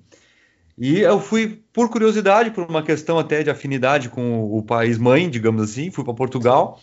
Eh, na lista de Portugal, com 11 milhões de pessoas, um país inteiro com 11 milhões de pessoas, tamanho do Rio Grande do Sul, nove, 5% da população brasileira. nove equipes UCI. Nove. Tu tem uma noção do que, que é isso? Sim, é o que Eu, é, é algo que, que é triste. É, é, assim, é, vai muito da questão cultural, eu acho, né, cara? É, o- um país onde tu tem que ouvir do motorista que se tu não paga imposto, tu não pode andar na rodovia, também não dá pro cara querer exigir muito, né? Então, eu acho que vai muito de uma questão cultural, assim. Como eu te falei, acho que Europa a gente nunca vai chegar a ser, nem perto, entendeu? Porque lá se incentiva o uso da bicicleta, enquanto aqui a gente tem uma política que é totalmente o contrário, tu exclui a bicicleta da utilização do, do, do meio, né, cara? Tu, tu, apesar de a gente estar vendo, e aí eu acho que é importante ressaltar que existem lugares que têm políticas legais assim para a inclusão da bicicleta no, no trânsito de uma maneira geral, né? E eu acho que começa por aí, porque é, tu incentiva daí o ciclismo competitivo, entendeu? Uhum, Da é que utilização queria da chegar. bicicleta, tu Uhum. incentiva daí a partir do- da utilização da bicicleta por qualquer meio, entendeu? Exato. É, não dá para pensar distinto assim, né? Tipo, ah, não, bicicleta é só meio de transporte, bicicleta é só competição, que nem infelizmente no Brasil a gente vê muito esse pensamento ainda, né? Ah, tipo, ah, cara, a bicicleta é a bicicleta, entendeu? E aí, por exemplo, na Europa tu vê muito crescimento do ciclismo e tu vê muito muito ciclista, né, cara? Justamente porque os caras incentivam tu a andar de bicicleta desde pequeno. E aí Uhum. acaba que aquilo ali vai se tornando um hábito, um hobby, e aí pode vir a se tornar um. Ter atletas de ciclismo passa por tu ter políticas de uso da bicicleta. Né? Então, é, de- no Brasil, a gente tem, ainda sofre muito com essa dificuldade. Com relação ao ciclismo profissional, foi o que te falei, cara. É, é- eu diria que é meio inadmissível, né, cara? Tu Uhum. ter um país do tamanho do Brasil, tu ter apenas duas equipes que são profissionais, Profissionais licenciados, registrados é, registrados na UCI. Tu até tem outras equipes assim de renome, tipo uma Sim. Memorial, né, uma. Dataho, que são equipes significativas, assim, vamos dizer, dentro do cenário nacional, mas Uhum. infelizmente, até por talvez pela essa falta de incentivo, elas ainda estão num degrau mais abaixo, né? Então, é meio complicado, né? Essa questão, assim. É. Aí eu vejo que a gente tem muitos talentos, assim, que a gente tem alguns bons talentos que surgem, mas que infelizmente têm a sua carreira encerrada Podada. prematuramente, né? Uhum. Podada de maneira prematura, justamente por essa falta de incentivo, assim, né? Por essa falta de uma política de incentivo ao desenvolvimento do ciclismo, né, cara? E uhum. talvez até o Catarina tenha conversado isso contigo quando ele teve. Sim, gravamos o podcast né? dele. Uhum. Isso. É. é. Infelizmente, às vezes os caras saem daqui com uma boa, uma boa possibilidade, né? Com... E aí chegam numa Europa, na Europa, né, em algum país da Europa, uhum. e acabam tendo que voltar porque não tem uma política de incentivo lá, e aí os caras têm que ficar nesse vai e volta, vai e volta, até que é complicado, né, cara? É. Tu não dá sequência num trabalho, né? Tu não tem uma é. continuidade. E aí volta tudo aquilo que a gente falou, né? Chega uma hora que Sim. o cara precisa definir, né? Cara, uhum. ou eu vou andar de bicicleta, ou eu vou dar um jeito de ganhar minha vida, entendeu? Sim. E a gente conhece vários exemplos aqui da, da nossa, do nosso convívio, da nossa região, que talvez tenham passado por esse dilema, né? Caras que. Claro. Acho que até na entrevista do. A primeira que tu fez, do Batistella. Do, do Américo Batistella. Uhum. Ele comentou alguma coisa sobre isso, assim, né? De tipo. Uhum. De, cara, teve que sair, né? Teve que ir, foi para os Estados Unidos. Foi. E tal. Uhum. Teve um incentivo, mas aí depois chegou e não tá, acaba ficando limitado, né? Tu fica meio é. que amarrado. E aí se tu não tem recurso próprio, né? Se tu não tem é, daqui a pouco uma família que te ajude a bancar, que te incentive, enfim, tu acaba ficando limitado, né, cara? É. E aí a gente perde vários talentos, eu vejo assim, em função disso, né? É. Infelizmente, o cenário do ciclismo brasileiro é esse. É um, o ciclismo brasileiro hoje ele é muito mais de entusiastas, né, do que de profissionais. Verdade, infelizmente. Cara, nós estamos chegando mais ao fim aí da nossa, da nossa conversa, nosso bate-papo. É, mas é, gostaria muito que tu pudesse passar para nós assim é, aquilo que para ti o ciclismo, o esporte como um todo, né? É que tu conheces o esporte de uma maneira muito mais global do que nós, né? Réis mortais, por tu seres profissional. Mas o maior ensinamento que tu pôde extrair da tua vida, tua vivência como atleta, que tu estás extraindo para a tua vida pessoal, o que, que o ciclismo traz para ti, para tua vida pessoal? Cara, então, assim, é, o, o, esporte, de uma maneira geral, ele te traz muitos ensinamentos, né? Assim como ele pode te trazer muitas decepções, né? Ele pode te trazer uhum. muitos ensinamentos. Então, eu acho que a, tanto para a vida de atleta, né? E isso é uma coisa que eu sempre bato lá na questão da, dos meus clientes de assessoria, né? Inclusive eu tive já cliente daí de Santa Maria aí, o, o Rogério. Rogério. Rogério uhum. Madeira. Rogério Madeira, isso. Isso. É, então eu sempre bato muito nessa tecla, assim, principalmente com aqueles que são mais novos, né? E aqueles que estão começando, enfim, é que cara, tudo é equilíbrio. Uhum. Tu tem que ter equilíbrio em tudo, assim. É, é, a gente até conversou um tempo atrás sobre uma questão pessoal, né? Que claro. eu te falei, assim, que é, durante um período muito da, da, da, minha vida de ciclista, vamos dizer assim, eu fiz muitas cobranças, assim, com relação a desempenho, a resultado, a manter rotinas de treino e treinar de qualquer jeito e tal. Só que, cara, isso de um certo, de uma certa maneira, né, é, acaba te, afastando do benefício do esporte, né, cara, para nós amadores. Claro que se tu é um atleta profissional que depende disso, é uma outra questão, é um outro ponto de vista, mas para nós, que nem tu falou, réis mortais, né, que gostamos do hobby, né, é, tem que ter um equilíbrio. Claro que tu não vai, né, equilíbrio, a palavra já diz, né, cara, tem que botar na balança é. lá e os dois lados têm que ficar iguais. Tu não pode, acho que se tu tem objetivos, né, tu tem metas, tu não pode ser uma pessoa totalmente é, desleixada, vamos dizer assim, né, descomprometida. Uhum. Então eu acho que tem que ter um certo grau de comprometimento com aquilo que tu faz, com aquilo que tu te propõe a fazer, né? É, mas também tem que ter uma certa flexibilização. Eu acho que tem que ter um certo jogo de cintura, assim, né? Uhum. É, para que tu consiga evoluir de uma maneira é, contínua, né? Que tu esteja sempre evoluindo, sempre aprendendo e, sem ter que levar grandes tombos, vamos dizer assim, né? sem ter que despencar muito. Então, eu acho que o esporte ele traz esse ensinamento. Claro que ele tem muitos outros é, características agregadas ao esporte, É, porque, assim, por exemplo, o ciclismo, por mais que ele seja um esporte individual, ele é um esporte que exige um companheirismo, né? Que hum. ele exige um grau de, é, de, de, é, como é que vou dizer assim, de união, entendeu? Porque, uhum. cara, é, um ciclista sozinho é, como é que se diz, não vai fazer muita coisa, assim, né? Do, Mandurinha sozinha não faz não verão. faz verão. É, cara, então assim, o ciclismo ele é um esporte que tem, por mais que ele seja um, é, tipo, ele depende muito do teu desempenho, tu e a tua bicicleta, né? É, na maioria das vezes, ele exige de ti também um certo grau, assim, de compreensão, de entendimento, de companheirismo, de união, de, sabe, é, de compromisso, vamos dizer assim, para com outros também, né? Então, eu acho que é um dos grandes ensinamentos do esporte é esse, assim. Além de todos os benefícios que a gente sabe para a saúde física e mental, né? Que o esporte pode trazer, que o esporte de uma maneira geral, principalmente o ciclismo, que nos dá essa essa condição, né, cara? Que nem agora em tempos de quarentena mesmo, né, cara? Eu vejo a gente acaba convivendo muito assim, né, com convivendo não, que a gente não está convivendo, mas ouvindo muitas pessoas assim, né? pessoal uhum. reclamando, por exemplo, eu que trabalho em academia, eu vejo meus alunos reclamando lá diariamente, né, cara, assim, ah, quando é que a academia vai voltar? Que eu preciso voltar a fazer atividade. E aí tu para e olha e diz assim, pô, cara, a atividade que eu escolhi me proporciona que eu não fique nessa dependência, né?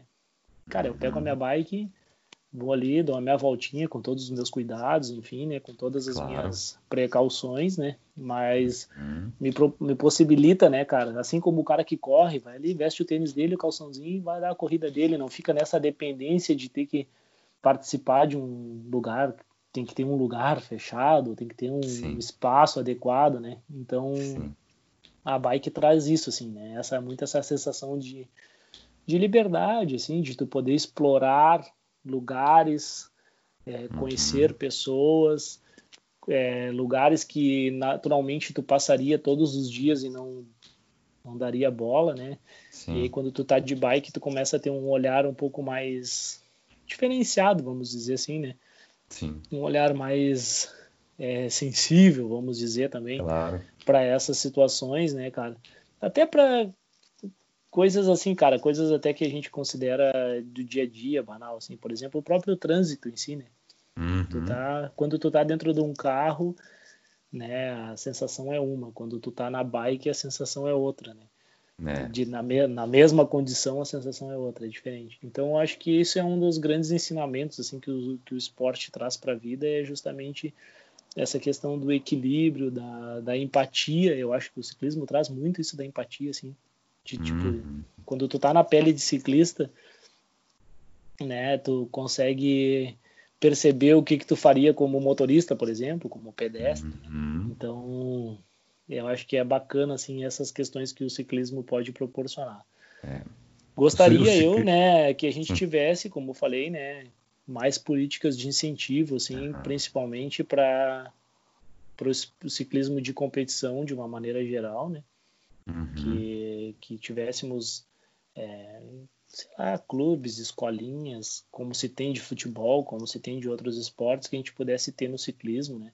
Que alguém, é, alguém que tenha, que seja um entusiasta, assim como nós, que uhum. possa daqui a pouco ofertar isso, né? Para aqueles que têm interesse de, de começar e tal. A gente acho que cabe a nós também fazer um, uma, algumas mudanças assim nessa questão cultural uhum. do, incentivo à prática da bike, enfim. Cara, eu gostaria de perguntar, assim, a, a última, fazer a última pergunta, é, que eu também sempre direciono para qualquer entrevistado, bate-papo. Tem um, teve um que eu entrevistei e disse assim, bah, mas é uma entrevista. Não, não, não, é um bate-papo. Vamos, vamos, sim, sim, sim. Ó, vamos, não, não vamos deixar tão formal, né, a coisa assim. Mas a, a última pergunta que normalmente eu faço com quem eu converso aqui no Concast é, é uma, uma, algo que não é uma, uma simulação, e sim muitas vezes pode ter sido uma situação real, ou se não foi, um dia pode ser. Imagina só que de repente o meu sobrinho, eu tenho um sobrinho de 9 anos hoje, o Pedro, e ele daqui a pouco pega a bicicleta que o Dino deixou para ele e vai lá na Saraiva e encontra o Rafael. E começa a tentar pedalar com o Rafael. E aí ele diz, ele, vocês param lá naquele lugarzinho onde tem o, o, o pódio. E aí ele assim, Rafael, eu queria pedalar de maneira mais com, uh, uh, profissional. Ele vai te dizer assim, o que que eu tenho que fazer? O que que tu dirias para o meu sobrinho? O que que tu dirias para aquele jovem, aquela menina, aquela jovem que gostaria de começar a pedalar, começar o ciclismo como um esporte? Cara, então, hoje eu treino aqui na cidade aqui um, um garoto, né, que tem 15 anos, que começou faz pouco menos de um ano, assim, a pedalar, né. E ele chegou até mim através do Henrique, que pedala com a gente, assim, tipo, ah, Rafa, dá uma força para esse guri, o guri é dedicado e tal, o guri tem vontade, assim, de começar. E, cara, eu, eu prescrevo para ele treinamentos, obviamente, né? Mas eu sempre digo para ele assim, cara, tu tem que ter gosto pela bicicleta. Entendeu? Uhum. Tu tem que tu tem que pegar, tem que andar de bicicleta. Tem que gostar, entendeu? De andar de bicicleta. Depois que tu me disser assim, ah, pá, cara, eu gosto disso aqui, realmente, pô, é isso que eu quero. Bom, aí a gente começa a falar uma questão um pouco mais técnica, uma questão um pouco mais profissional com relação a isso. Ah, porque é, eu acho que para qualquer esporte isso é válido, entendeu? Quando se tem uma cobrança desde muito cedo, se tem uma uma imposição, né? Seja do uhum. pai, do treinador, de quem for, e a gente costuma ver isso frequentemente nas crianças, é, chega uma hora que aquilo ali perde o gosto, entendeu? Uhum. Fica, se torna uma obrigação e tudo que se torna uma obrigação fica ruim, fica é. chato, entendeu? E a gente tem inúmeros exemplos disso, até no trabalho, assim. Teu trabalho Sim. ele é produtivo, ele é legal enquanto ele é uma coisa que tu faz com prazer, né?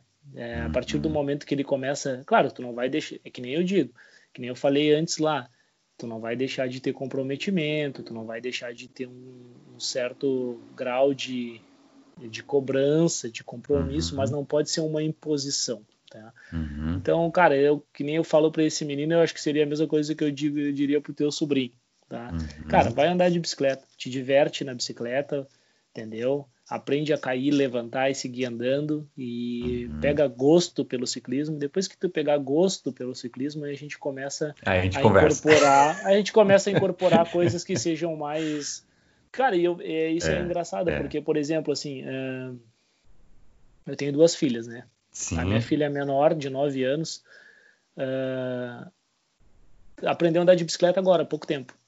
Tipo, na idade do pai. Na idade do pai. na idade do pai. Mas por quê? Porque durante um tempo, cara, eu sempre dei bicicleta para ela desde que ela era pequena. Entendeu? Sim. E aí, cara, eu comecei sempre naquela de tipo, pô, a filha do ciclista tem que pedalar, né, cara? Pedalar. E aí, cara, aquilo ali, é, de uma certa maneira, foi uma imposição, foi uma, uma forçação de barra, vamos dizer assim, né, cara? E aí ela perdeu o interesse pela bike. Quando ela viu que todos os amigos estavam andando, curtindo e tal, e que eu já não tava naquela fissura de que. Porque aí o cara meio que larga de mão, assim, né? Tipo, ah, deixa, ah, uhum. tá, anda quando quiser, então. Sabe? Sim. Uh, foi quando ela aprendeu. Foi quando Olha ela gostou. Só foi quando ela se disse, tipo, tirou as rodinhas e foi andar sozinha, sabe? E, uhum. e anda super bem. Hoje ela gosta de andar de bicicleta, entendeu? Então uhum. tem muito isso, assim, né, cara? Eu acho de tipo. É, é, tira essa obrigação, assim, né? Que nem a uhum. gente vê assim no. A gente vê muito no futebol isso, porque eu falo futebol, eu costumo dar o exemplo, e às vezes claro. vai parecer meio chato até, porque o futebol é é o esporte é difundido no país. É. é, o país, o país do futebol é o Brasil. Então, claro, hoje, claro. tu vai ver qualquer criança hoje aí, qualquer adolescente, ele tem o, a, a, o desejo, né? a maioria deles, pelo menos, tem o desejo de ser jogador de futebol e tal. Porque, e aí a gente vê muitos que não dão certo, né, cara? Porque existe essa pressão, né, dos pais, assim, essa, essa questão de tipo, não, meu filho tem que ser o melhor, é, pai gritando na torcida, xingando o juiz, dando aquele baita exemplo, cara. Então a gente vê muito disso. Então eu acho que onde tem essa pressão, onde tem essa cobrança, as coisas elas ficam mais pesadas e mais difíceis de se lidar, de se lidar com elas, né? Uhum. Então eu acho que para quem está começando assim, e isso vale não só para criança, claro que para criança isso tem um peso maior porque ela ainda está desenvolvendo a questão psicológica dela, né? A questão de entendimento dela. Mas isso vale para adulto também, cara. Quantos adultos a gente vê aí que eh, começam e aí começam a se cobrar, se cobrar, se cobrar, e, cara, é um ano, dois anos, o cara tá com a bicicleta pendurada lá, ou até vendeu já. Entendeu. Entendeu? É. Porque é, é, a gente não tá preparado para isso, né, cara? A gente não hum. tem essa preparação, acho, para isso aí. A gente, a gente entra muito no negócio de querer. É, por exemplo, assim, né, do, do ciclismo, os caras entram muito para querer competir, né, cara? Uhum. E não para aproveitar realmente os benefícios que a bike pode trazer para ele, né? Então, uhum. cara, é, ah, é legal tu fazer, é, é, muito vantajoso tu fazer treinos orientados quando tu tem um objetivo competitivo, é, mas eu acho que até tu chegar lá, tu primeiro precisa criar gosto pela coisa. Tu precisa ter certeza de que é aquilo ali que tu tu, tu, tu quer, né? Uhum. E, e, que tu vai dedicar um tempo para aquilo ali, que tu vai dedicar. E aí sim, aí tu vai começar a, a poder te exigir um pouco mais, né? Uhum. E para não ter que abrir mão de nada daquilo que tu. das outras coisas que tu gosta, né? Também. Sim. Então acho que, cara, é, é equilíbrio, assim, é equilíbrio. É que nem eu digo lá, a gurizada mais nova, cara, tu quer andar de bicicleta, anda, mas, tu, cara, tu não vai deixar de jogar teu videogame, tu não vai deixar de fazer outras coisas com teus amigos, uhum. de ir no cinema, assistir um filme com os colegas, enfim, fazer qualquer outra coisa, entendeu? Não pode ser uhum. isso. Não pode ser isso. Acho que quando vira esse tipo de cobrança, aí a chance de dar errado é maior, né? Então a gente tem que incentivar as Sim. pessoas a pegarem gosto pela coisa. E isso volta naquilo que a gente falou lá no início, né? De ter uma, uhum.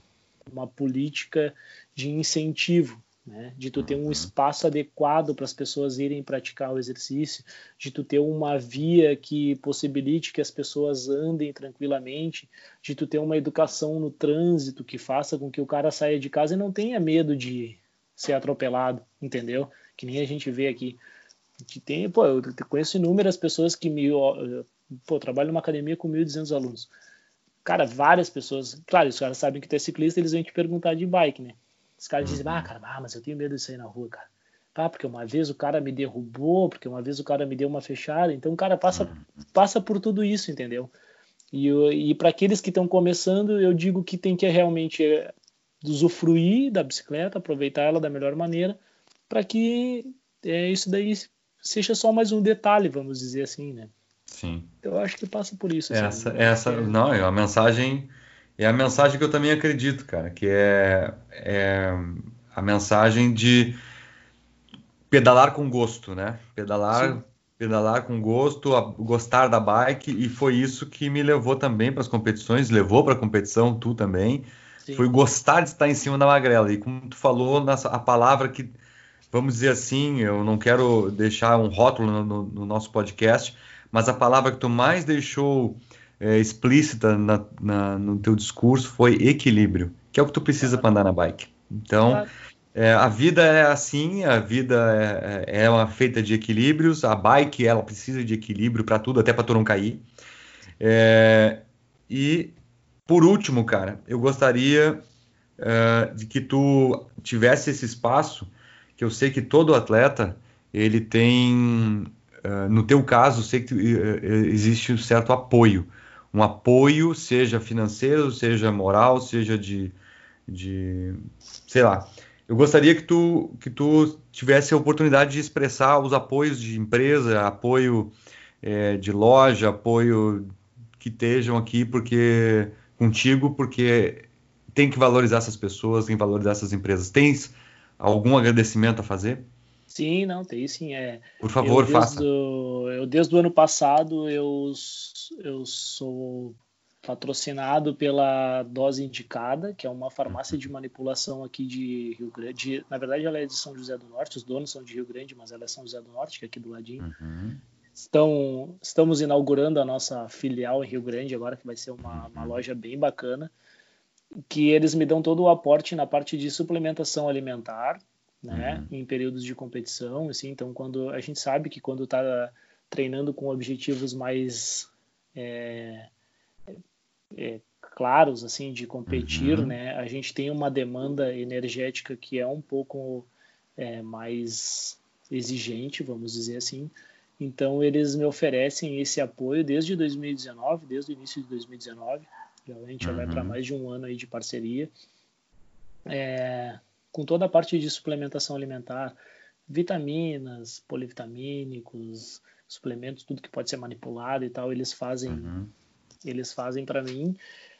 Além de ser um apoiador também da minha assessoria, né? Então eu sempre é, eu sempre tento associar as coisas assim, né? Tipo, uhum. então é porque eu acho que tem coisas que precisam ser difundidas assim, né? Então, por Exato. exemplo, eu não posso pegar só para mim, né? E ah, não, uhum. isso aqui é meu, não, eu acho que está aí para a gente poder todo mundo usufruir. Então, na verdade, não são apoiadores do Rafael só, são apoiadores da minha assessoria. Então, todos aqueles que caminham comigo na minha assessoria, eu vou tentar trazer para eles também todos aqueles uh, benefícios que eu tenho, né, como atleta claro. amador, enfim. Então, eu tenho essa empresa hoje, que da minha amiga Andréia do meu amigo Vinícius, que uhum. são que, que me dão esse, esse aporte, então, que é bem significativo, porque se claro. tu for avaliar é, a suplementação hoje, né, é, ela é uma parte Caro. bem cara do treinamento, né? Uhum. Então, ela é uma parte que exige bastante é, um, um, aporte financeiro bem significativo, então eles acabam me ajudando bastante nisso. E aí eu tento retribuir para os meus clientes também, né? Então, eles acabam dando vários descontos e várias condições bacanas lá para aqueles que fazem as planilhas de treino comigo também, então é bem legal. É, eu tenho um estúdio né, de, de pilates e treinamento funcional, que é onde eu dou algumas, dava algumas aulas, ultimamente não estou dando em função da, da situação atual da, uhum. pandemia, mas é um estúdio que abre um espaço para que eu possa dar algumas aulas e me oferece também um atendimento de pilates e RPG, da uhum. educação postural, que eu acho que são coisas bem bacanas e a gente vai poder conversar nisso, sobre isso no próximo momento, né? Claro, vamos sim. É, sobre a questão de treinamento, então são, é um lugar que me, que me dá um apoio legal também, que é a Jamile, que vai uhum. ser minha uhum. esposa. Por acaso, e, por acaso. Por acaso, que também pedala. Uhum. E, a, e a Gabi, a Gabriele, que é a sócia dela. Então eles abrem esse espaço bem bacana também. Uh, claro que a Suíte, né? Que é a equipe que eu defendo hoje, que é a uhum. equipe lá do Márcio Lopes, lá de Pelotas, que também me deu essa oportunidade de voltar a correr, né? Eu estava afastado das corridas assim há mais ou menos uns dois anos, aí um ano e pouco, dois uhum. anos, sem o comprometimento das corridas e aí ele veio com essa proposta que para mim foi bem interessante, assim, bem bacana, porque me botou de novo no mundo da, da corrida, né? Das corridas de uhum. bicicleta, que é uma coisa que eu curto pra caramba, então me deu essa oportunidade é, de voltar a participar da, de provas de um calibre um pouco maior, né? Eu estava correndo algumas provas mais locais, algumas coisas mais aqui perto, né? De vez em quando ia ali no uhum. Uruguai, corria alguma coisinha, uma festa del pueblo, uma doble melo, né? Coisas, uhum. é, provas bacanas, bem interessantes de se ir, é, bem interessantes mesmo. Mas eu estava correndo provas mais aqui perto, então ele me abriu essa oportunidade de, defender a equipe, né? De, uhum. de ser um, um, trabalhador da equipe, vamos dizer assim, dentro claro. do pelotão, né? E isso para mim foi bem bacana, assim. E outra pessoa que eu gostaria de agradecer é o cara que faz manutenção nas minhas bikes aí na maioria das vezes, que é o Pias, né? Da, Pias da Bike Shop. Pias lá, Pias Bike Shop lá no cassino, que é o cara que é o cara que eu confio a minha bike sempre que eu, que eu preciso, assim. Normalmente eu faço mesmo algumas coisas que precisam, mas quando é alguma coisa mais cabeluda, assim, uhum. eu acabo. Claro, a, o Márcio ele me dá esse suporte também, mas aí como é em Pelotas, né, cara, é lá numa. É, a logística. Outra cidade, né? A logística às vezes fica meio complicado. Então uhum. é o cara que mexe na minha bicicleta há bastante tempo já, é o Pias. Então é um uhum. cara que eu uhum. também agradeço assim pelo aporte, o aporte que ele acaba me dando né, nessa questão de manutenção. Às vezes eu tenho uns pepinos para resolver, não tem dia, não tem hora. Pá, Pias, ó, cara, preciso, pá, tem como dar uma força. E ele vai lá e sempre uhum. dá um jeito de, de resolver para mim. Então são as pessoas que hoje pessoas, empresas, vamos botar, né, Uhum. Fora todas as outras pessoas que acabam ajudando de uma, de uma maneira Sim. ou outra, né? Até Sim. aqueles que criticam acabam te ajudando de alguma maneira, eu claro. costumo dizer, né? Porque te motivam de algum jeito, né? Mas hoje os que me Isso, é, aqueles que me apoiam mesmo hoje é, com algum tipo de serviço ou recurso é, são esses aí. Então eu gostaria de agradecer eles, né? Pela oportunidade. Não, e a gente aqui do Conquest também tá, gostaria de agradecer, com certeza. De estar tá mantendo acesa, né? Essa questão do, é. do ciclismo, assim. E Claro, e eu tenho lá então a função da minha assessoria, eu sempre que eu posso eu repasso para eles esses serviços também, né? Então, tipo, todo uhum. mundo que for lá no PIAS da minha assessoria vai ter um descontinho no serviço, todo mundo que for lá na Pulse Saúde e Movimento vai ter um descontinho, todo mundo que for lá na dose indicada vai ter um, um descontinho. Então, sempre a gente tenta é, uhum. é, fazer com que essa rede ela vá se ampliando, né? E vai deixando ela cada vez maior para que a gente uhum. consiga agregar mais gente para aquele que é o objetivo principal de todos nós, que é a bike, né? Que é ter gente andando de bicicleta, né, cara? Acho que, que é show, Rafael. Por aí. Cara, olha, é um prazer conhecer a tua história, foi um prazer muito grande conversar contigo nessa manhã. E, eu tenho, confesso que muito não, eu não conhecia, não sei se quem vai nos ouvir conhecia tudo isso. Provavelmente muitas pessoas sim, que te conhecem há algum tempo mas foi um prazer muito grande conhecer esse teu lado, é, desde a BMX, que tu deixou dois anos encostada, até o acidente com a Sprint, e até o momento em que tu tá na Switch Team, e que tá aí defendendo a, as cores dessa equipe, que já dá para ver que é uma equipe que veio com um objetivo muito forte, é, é, é, visto que vai dar certo logo, logo, vai sair muitos resultados. após essa pandemia, com certeza vai ter oportunidades, vão abrir as novas etapas de Campeonato Gaúcho e, e 2021, vamos pensar assim, tá logo ali, é, vai ter, vai entrar com tudo, vai ser ótimo. Rafa, sabe que é... dentro, dentro desse tudo, assim, né? A gente estava falando da Switch, né? Acabou uhum. que, mesmo com essa paradinha, para nós ela teve um benefício, que foi o Márcio, nosso capitão, ele sofreu um acidente lá na Volta Master, onde tu estavas. Eu estava. Uhum. É, aí teve uma fratura de clavícula, teve que fazer cirurgia. Então, de, de tudo a gente tem que tirar um lado bom, né, cara? E aí, uhum. essa parada as duas primeiras etapas a gente correu sem ele, né? Então uhum. a gente sofreu um pouco porque faltou aquela, acho que aquela liderança dentro do pelotão, dentro assim, do né? pelotão. E é, acabou ficando uma coisa mais individual, assim, porque a gente não tinha um objetivo em comum a trabalhar naquele momento. Uhum. E aí a gente foi meio que para tentar fazer o melhor possível, né? E aí, então quer até dizer que até numa crise de pandemia dessas a gente consegue olhar para para frente e ver que pode ser uma coisa positiva mais adiante que é a recuperação plena dele, a volta de novo à grande forma.